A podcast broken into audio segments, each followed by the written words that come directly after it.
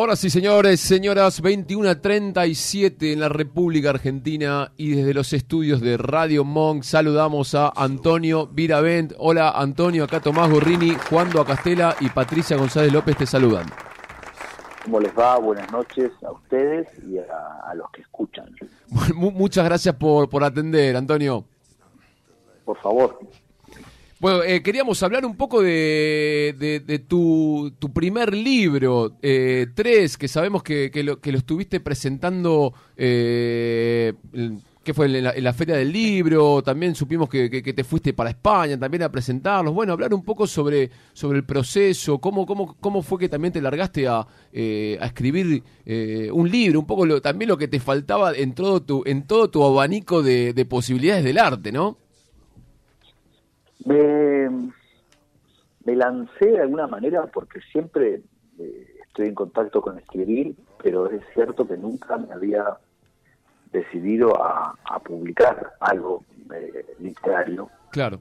Hace muchos años había empezado a escribir cosas que después quedaron ahí en el camino, pero esta vez eh, empecé a escribir en cuadernos mucha, mucho material, mucho texto, y, empecé a darme cuenta que eso que escribía tenía que ver con una, una, idea, con tres o cuatro temas recurrentes y que me iba a venir bien sacármelo de encima. que la mejor forma de sacármelo de encima era, imprimirlo y tenerlo en un, libro. Y bueno, ahí llegué a, a, tres, a este libro, que ya está en las, en las librerías, a la venta hace ya un par de meses y que es verdad que presenté en la Feria del Libro hace muy poco. He tenido eh, estos últimos meses han sido tan agitados que, me doy cuenta que apenas hace un mes, un poquito más de un mes y medio que lo presenté en la Feria del Libro, pero después hice tantas cosas, incluido ir a España y, a presentarlo allá también. Pero bueno, es un libro muy reciente, pero que en estos dos meses y medio me ha llevado de acá para allá y bueno, me entusiasma y me pone contento el, haberlo podido escribir y concretar. Antonio Juan, te saluda, ¿cómo estás? Em, que te, da una adrenalina especial, eh, nueva, digamos, eh, publicar un libro? Porque vos has estado en escenarios, has estado en distinto nivel de exposición, conduciendo, actuando, cantando. Em, presentar un libro, ¿es una adrenalina diferente, una exposición nueva? O, tal vez es otro tipo de, no sé, de presentación a la gente de desnudez. Sí, hasta de sensaciones, ¿no? Pienso mientras te escucho que es una exposición menor desde ya, porque la labor de, la escritura es muy privada, hmm. es, es, reservada. Lo que queda es ese momento donde presentas el libro frente a algunas personas y suele ser, o al menos lo que me ha tocado a mí, situaciones bastante poco masivas. Hmm. Eh, cantar, actuar, generalmente tienen que ver con con el escenario o con la cámara o, y es una exposición mayor, por lo menos en el, en el acto vivo. Escribir, para mí, Tres es un libro muy eh, autorreferencial, habla mucho de mi familia, de mí, de, claro. de, ese, de ese vínculo se llama Tres por mi padre, por mi hijo y por mí, por esa línea masculina sanguínea. Mm. Eh, es, es muy expuesto por lo que cuento, pero no deja de ser un, un acto privado que después se imprime y alguien lee en su casa, ¿no? Entonces no tiene acto vivo, ¿no? excepto eso de la presentación. Pero no, indudablemente es otra es otra exposición, sí, eso otro otro otra relación también con el en este caso con el lector. Pero me, me entusiasma muchísimo y ahí está dando si la palabra es alegría, pero me está dando evoluciones muy inspiradoras. Antonio, aquí Patricia. Eh, yo te quería preguntar eh, esto, ¿no? Que, mencionabas antes. ¿Qué, ¿Qué te pasa vos con lo autorreferencial? Eh, ¿Sentís que descubriste algo sobre tu historia, ¿no? Sobre esta este trío padre, hijo y vos a partir de lo que escribiste que, que no te hayas dado cuenta antes? Me gusta mucho lo que preguntas. Mira, por un lado, hace poco alguien me dijo, bueno, ¿y te imaginas haciendo una literatura? Y ahora me dijeron, cosa que no sabía, está muy en boga la literatura del yo. Y, esta persona escribía mi libro dentro de esto. Yo le dije, no puedo pensar en una literatura del vos. Claro. Eh, me parece, entiendo dónde va, ¿no? Y lo mío es una ironía, pero una ironía cierta. No existe otra literatura que no sea la del yo, porque todo lo que escribimos, eh, en mi caso llevo una vida haciendo canciones y también una vida, si bien ahora es pública, escribiendo en, las servilletas de los bares, siempre es propio. No conozco a nadie que nos escriba desde el yo. Después se disimula, después pones el foco en el barrendero que está pasando, o en una sonrisa de una chica que te hace pensar todo el día en ella, pero siempre es el yo. Eh, y con respecto a lo que me decías de, haber descubierto, mira, sí, lo primero que descubrí cuando terminé el libro y lo leí, cuando ya estaba impreso, que es como leerlo como si fuera la primera vez, es que me sorprendí de lo mucho que aparece mi padre. Mira. Que es una obviedad. Alguien puede decir, pero Antonio, recién te, cuenta al final de eso. Pero la verdad que, pero la verdad que sí, sí, de lo mucho que, de lo mucho que hablo de mi padre eh, y de la relación tan particular que tenemos eh, y que hemos, hemos ido construyendo. Pero sí, leerme a mí mismo en el libro eh, y leerme como da, como si fuera lo, lo de otro, ¿no? eh, ahí sí salí del yo, y a ver, che, este libro, ¿no? Me lo agarré y lo leí. Bueno, me encontré con me encontré con bastante humor también, y creo que al fin y al cabo lo que salva a una familia eh, es, es tomarse con un poco en solta, no tomarse muy en serio. Me, quiero quedar un poco con, con, la razón del título que estrés, esto que, recién hablábamos de, de, tu viejo, tu hijo y vos. Y hay una entrevista donde, donde contaste algo que me pareció un concepto espectacular, que me gustaría que, que, lo debatamos o lo, ampliemos, que vos decís que, que, los, los, hijos primero como que destruyen tu vida y después la cambian. Me parece algo mm. Espectacular, súper sincero, hasta a veces puede llegar a ser, si eso, y si eso lo sacan de contexto, es un sincericidio, viste, que, que te matan, pero detrás de ahí me parece que hay algo espectacular. Bueno, nada, contar, que, nos cuentes un poco eso y también en la relación de, de, tu viejo, tu hijo, qué cosas tomaste de, de la educación de él, bueno, nada, cómo, cómo transcurriste esta paternidad empiezo por lo último. Mi padre me crió a mí de una manera totalmente opuesta a la que yo crío a mi hijo. Mira. Hablo mucho de eso en el libro. Mi padre fue una persona que estuvo presente en circunstancias puntuales, pero en el día a día no estaba muy presente. Yo mm. creo que oficio eh, en el otro extremo y me paso. como muchos, como muchos padres de mi generación, estamos demasiado encima, lo digo en voz baja para que no escuchen jugando por ahí, estamos por, muy encima de los hijos, ¿no? Eh, y con respecto al otro que decís, sí, mira, es que, no sé, los que son padres y están escuchando, algunos se escandalizarán, aunque no creo al fondo, y otros aprobarán, pero cuando yo estaba por tener a mi hijo, una frase muy común de las personas hacían, eh, hacían así, ay, él va a ser lo más lindo de tu vida. Claro. Y yo a la distancia digo, qué hijos de puta. Porque eso es una frase burguesa, convencional, mentirosa, no un poco certera. No, no es lo más lindo de tu vida. Porque eso es como si te compraras un auto. Total. Un hijo, un hijo es una bomba nuclear. Pero sí, claro que es una bomba nuclear. Que destruye, destruye, y al mismo tiempo va construyendo algo que es único pero no sé si es muy preciso decir, ya que estamos hablando de, las palabras, lo más lindo. Lo más lindo es una flor.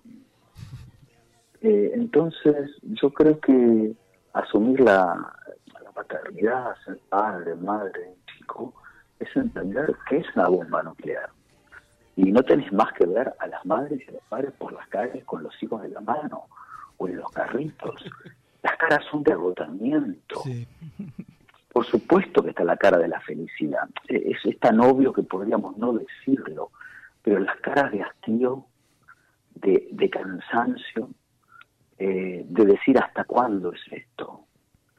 Bueno, yo creo que es más sincero eso, y esto que estoy diciendo no quita un ápice del amor absoluto por mi hijo. Es más, creo que es mayor porque... suma, claro. Pero claro, hombre, entonces, bueno, me parece que que, está bien saberlo. Eh, y, también es cierto, y vuelvo con esto a tu segunda parte, que tal vez eh, nuestros padres, o hablo de mí, pero bueno, a muchos les tocará esto, nuestros padres, un poco más que nuestras madres, ¿no? Nuestros padres, que ahora tienen 70, 80, 60 y pico, no estaban tan presentes en el día a día y tal vez este peso no lo sentían. Alguien se ocupaba, igual, ¿no? Que eran las, las mamás en general. Pero ahora, y en ese, en ese aspecto creo que es un avance, eh, hay muchos hombres, por eso también este libro es un, es un rescate de la paternidad, ¿no? En el momento en el cual eh, todo lo masculino pasa a un segundo plano, pero, pero es un rescate de la paternidad. Hay muchos padres, hombres, que se ocupan de sus hijos. Ah, eh, perdón, Juan, le estaba interrumpiendo la, pregunta que quería hacer Juan para hacer mi pregunta. Hablas del peso y hablas del rescate y pensaba también en el lenguaje, ¿no? Que, que algunas veces eh, te has referido en algunas entrevistas. Em, ¿Cómo sentís que, que, que es tu exploración del lenguaje, digamos, primero como padre, porque me imagino que al cambiar la forma de paternidad cambia el uso del lenguaje, y también al, explorar, ¿no? También entre la actuación, la música y, escribir, ¿sentís que esa estructura del lenguaje que vos usás cambió, cambia, la querés cambiar? ¿Cómo, cómo lo trabajas? A mí el lenguaje me, ocupa, y es un, es un tema importante en el libro. en tres hay muchas menciones a las palabras, al lenguaje y a cómo la modernidad tecnológica está variando el lenguaje. Lo está en parte empobreciendo, en parte lo está condicionando muchísimo. Eh, y, hay, hay un lenguaje en, la tarea que uno ocupa, ¿no?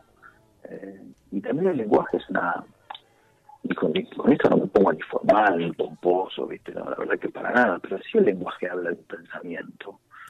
Y, entonces yo creo que el empobrecimiento del lenguaje, insisto, sin ponerme ni, ni real ni académico, lo que tiene que ver es con algo que, tiene que es la libertad y, y el poder pensar libremente.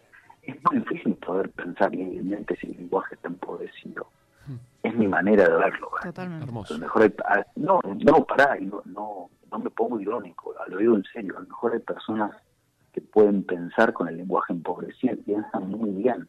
Yo no lo sé hacer. Es decir, hay, hay una afasia del mensajito y el jijiji, el jajaja, que para mí, en el cual estamos todos inmersos, lamentablemente, del tiki piki piki piki piki piki, del tiki piki piki, y la gente que camina por la calle mirando el, teléfono. Bueno, para mí es un, empobrecimiento de la vida. Pero bueno, yo yo estoy en ese día a día también. Lo que pasa es que yo trato de pelear y muchas veces pierdo contra eso. Eh, pero bueno, no sé, un día alguien me hizo pensar. Yo le dije, vos podés ver que el colectivo, todo el mundo, con mirando el teléfono. Y él me dijo, bueno, a lo mejor uno está estudiando en la carrera. Eh, sí, no, no, tranquilamente. Sí, igual, ¿sabes qué?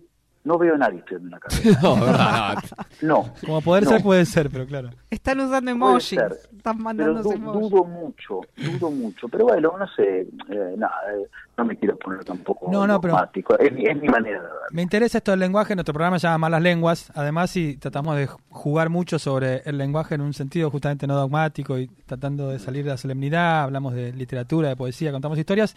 Y tenía una pregunta que iba a hacer sobre mm, tus múltiples facetas de músico, conductor de radio, de televisión, actor, etcétera, ahora escritor. Eh, y te iba a preguntar cuál era el punto común de todas esas cosas. Ahora pienso que puede ser el lenguaje. Sí, yo, yo pienso que es esto en las palabras y la comunicación. Mm, la comunicación. Al fin y al cabo, y sí, porque, digamos, a mí yo, yo soy el de la conversación. A mí me gusta el diálogo con, con otros, ¿no? Eh, lo cual volviendo a mi hijo le da vergüenza en la calle que yo hablo con la gente. Porque converso con la gente en la calle, lo cual está en desuso también.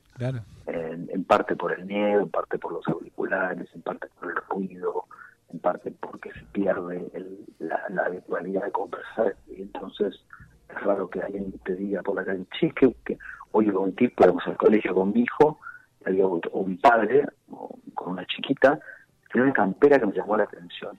Yo, ¿Qué, qué extraña tu campera? Y, y él, y él no, pero él enseguida entró en conversación, me dice, sí, viste, es hace unos años, que ahí la compré en tal lugar. Y después me empezó a hablar de un programa que yo hacía en el año 92, eh, y ahí mi hijo bajó la cabeza como diciendo, Dios mío, Otra vez. eh, ¿qué, qué, qué, qué- qué quemo mi papá? Yo cuando cuando me dice eso le digo, vos no te das ni idea del quemo que era tu abuelo. Claro. Yo te parezco una vergüenza, vos no te das una idea de lo que era Morris. Eh, pero no le importa, evidentemente, no, Claro. no, no, no, no lo satisface. Estamos hablando con Antonio Viravén. Antonio, bueno, y además, eh, más allá de, de tres y, y- y todo lo que está pasando con el libro, también hay, hay presentaciones eh, musicales. Una, una que va a ser en, poco, en pocos días, va a ser Sí, en- el 15 de julio en el Café Berlín. junto, a tu, Sí. junto a tu viejo, ¿no? Sí, sí, es verdad, tengo por, digo, lo más formal que tengo por delante es esa esa presentación con, con mi padre, con Morris, en un lugar muy lindo que está en Devoto, que se ha puesto muy muy de moda entre los músicos, se llama Café Berlín. Está Andy Chango, ¿no? Eh, es, un, es un lugar precioso, sí, es un lugar que, que es el, el- el pariente de un bar donde hace poco estuve en Madrid, en Café Berlín, Madrid. Bueno, Claro. pero vamos a cantar ahí el 15 de julio con, con mi viejo, vamos a hacer canciones de los dos discos que hemos grabado juntos, canciones de los dos, va a estar Lito Nevia como invitado, Ah, va a ser una noche, sí, sí, va a ser una, una noche hermosa con toda la banda y, y las entradas las pueden conseguir a través de un, de un sitio que se llama Live Pass. Así que muy, eh, muy déjenme hacer una, una muy criolla la, la palabra, Live Pass. Eh, pero por ejemplo, eso es una batalla que perdí, el anglicismo. Lo perdí. Sí, Eh, lo perdiste. o sea, yo, por ejemplo, alguien que me dice, no, no me spoilees tan cosas. Digo, no, ¿qué? ¿Qué? No me spoilees. Anda, a ca- anda a cagar. ¿Cómo no me spoilees? Pero ustedes, pero para, pero escuchen, piensen esto. Sí. Se perdió, ¿cómo se decía antes? No me ver, cuentes el final. Bueno, no me cuentes. Una No, cosa no es mucho más lindo, no me cuentes el final. La verdad que sí. claro. Ahí está, la, decir, la riqueza no del lenguaje, obvio, no, más vale. Pero, pero por favor. No me digas cómo termina, que la quiero ver. Era, es así. Bueno, pero si vos me decís eso, me da ganas de conversar con vos. Claro. Pero claro, porque vos abrís una conversación ahí. Si vos decís, no me spoilees, me parece una cosa tan, tan pobre. Pero bueno, en fin, eh, a lo que iba. Las entradas se venden por Live Pass. Por el pase en vivo. En Café Berlín pueden entrar y buscar si no el- cómo, cómo comprar la entrada. Y también te sí, queríamos no, pre- sí, en Café Berlín, sí, sí. Te queríamos preguntar también por, por este, Sí. este proyecto casi primo lejano nuestro, que es Las Lenguas Muertas. Eh, Ah, sí, que, bueno, que- encima es con nada más y nada menos que con Ariel Minimal. Que, que nos cuentes un poquito de, de esa relación hermosa, lo que van a hacer y lo que van a Bueno, presentar el 13 de agosto, vamos- ¿no? En el Centro a- Cultural Richards. Sí, señor. Es, creo que es la primera vez que, que lo digo públicamente porque se confirmó hace muy poco la fecha, pero Ah, bueno. vamos a presentar nuestro primer disco que ya salió en vinilo además y que está a la venta. Mirá, Eh, el grupo se llama Las Lenguas Muertas, es un grupo que armamos con Ariel Mismal hace ya un par de añitos. Y bueno, es un proyecto paralelo que tenemos, que, nos encanta. Estamos con, eh, con Claudio eh, en, batería y con Marcos Roca en, bajo. Y amamos ese proyecto, es un, un proyecto muy de banda, rock and roll argentino, lo que yo solamente canto es un trío más cantante y vamos a tocar sí el 13 de agosto en un lugar muy lindo de Palermo que se llama Centro Cultural Richards y bueno ahí, ahí estaremos. Sí estoy avanzando como como casi siempre con muchas cosas en paralelo. Este Eh, estilo, me parece. sí es que no no, no puedo y hoy le junté con a, a pensar unas canciones como unos tangos y mientras iba para allá decía abriendo otro frente Antonio, otro otro frente, no te da, ¿no?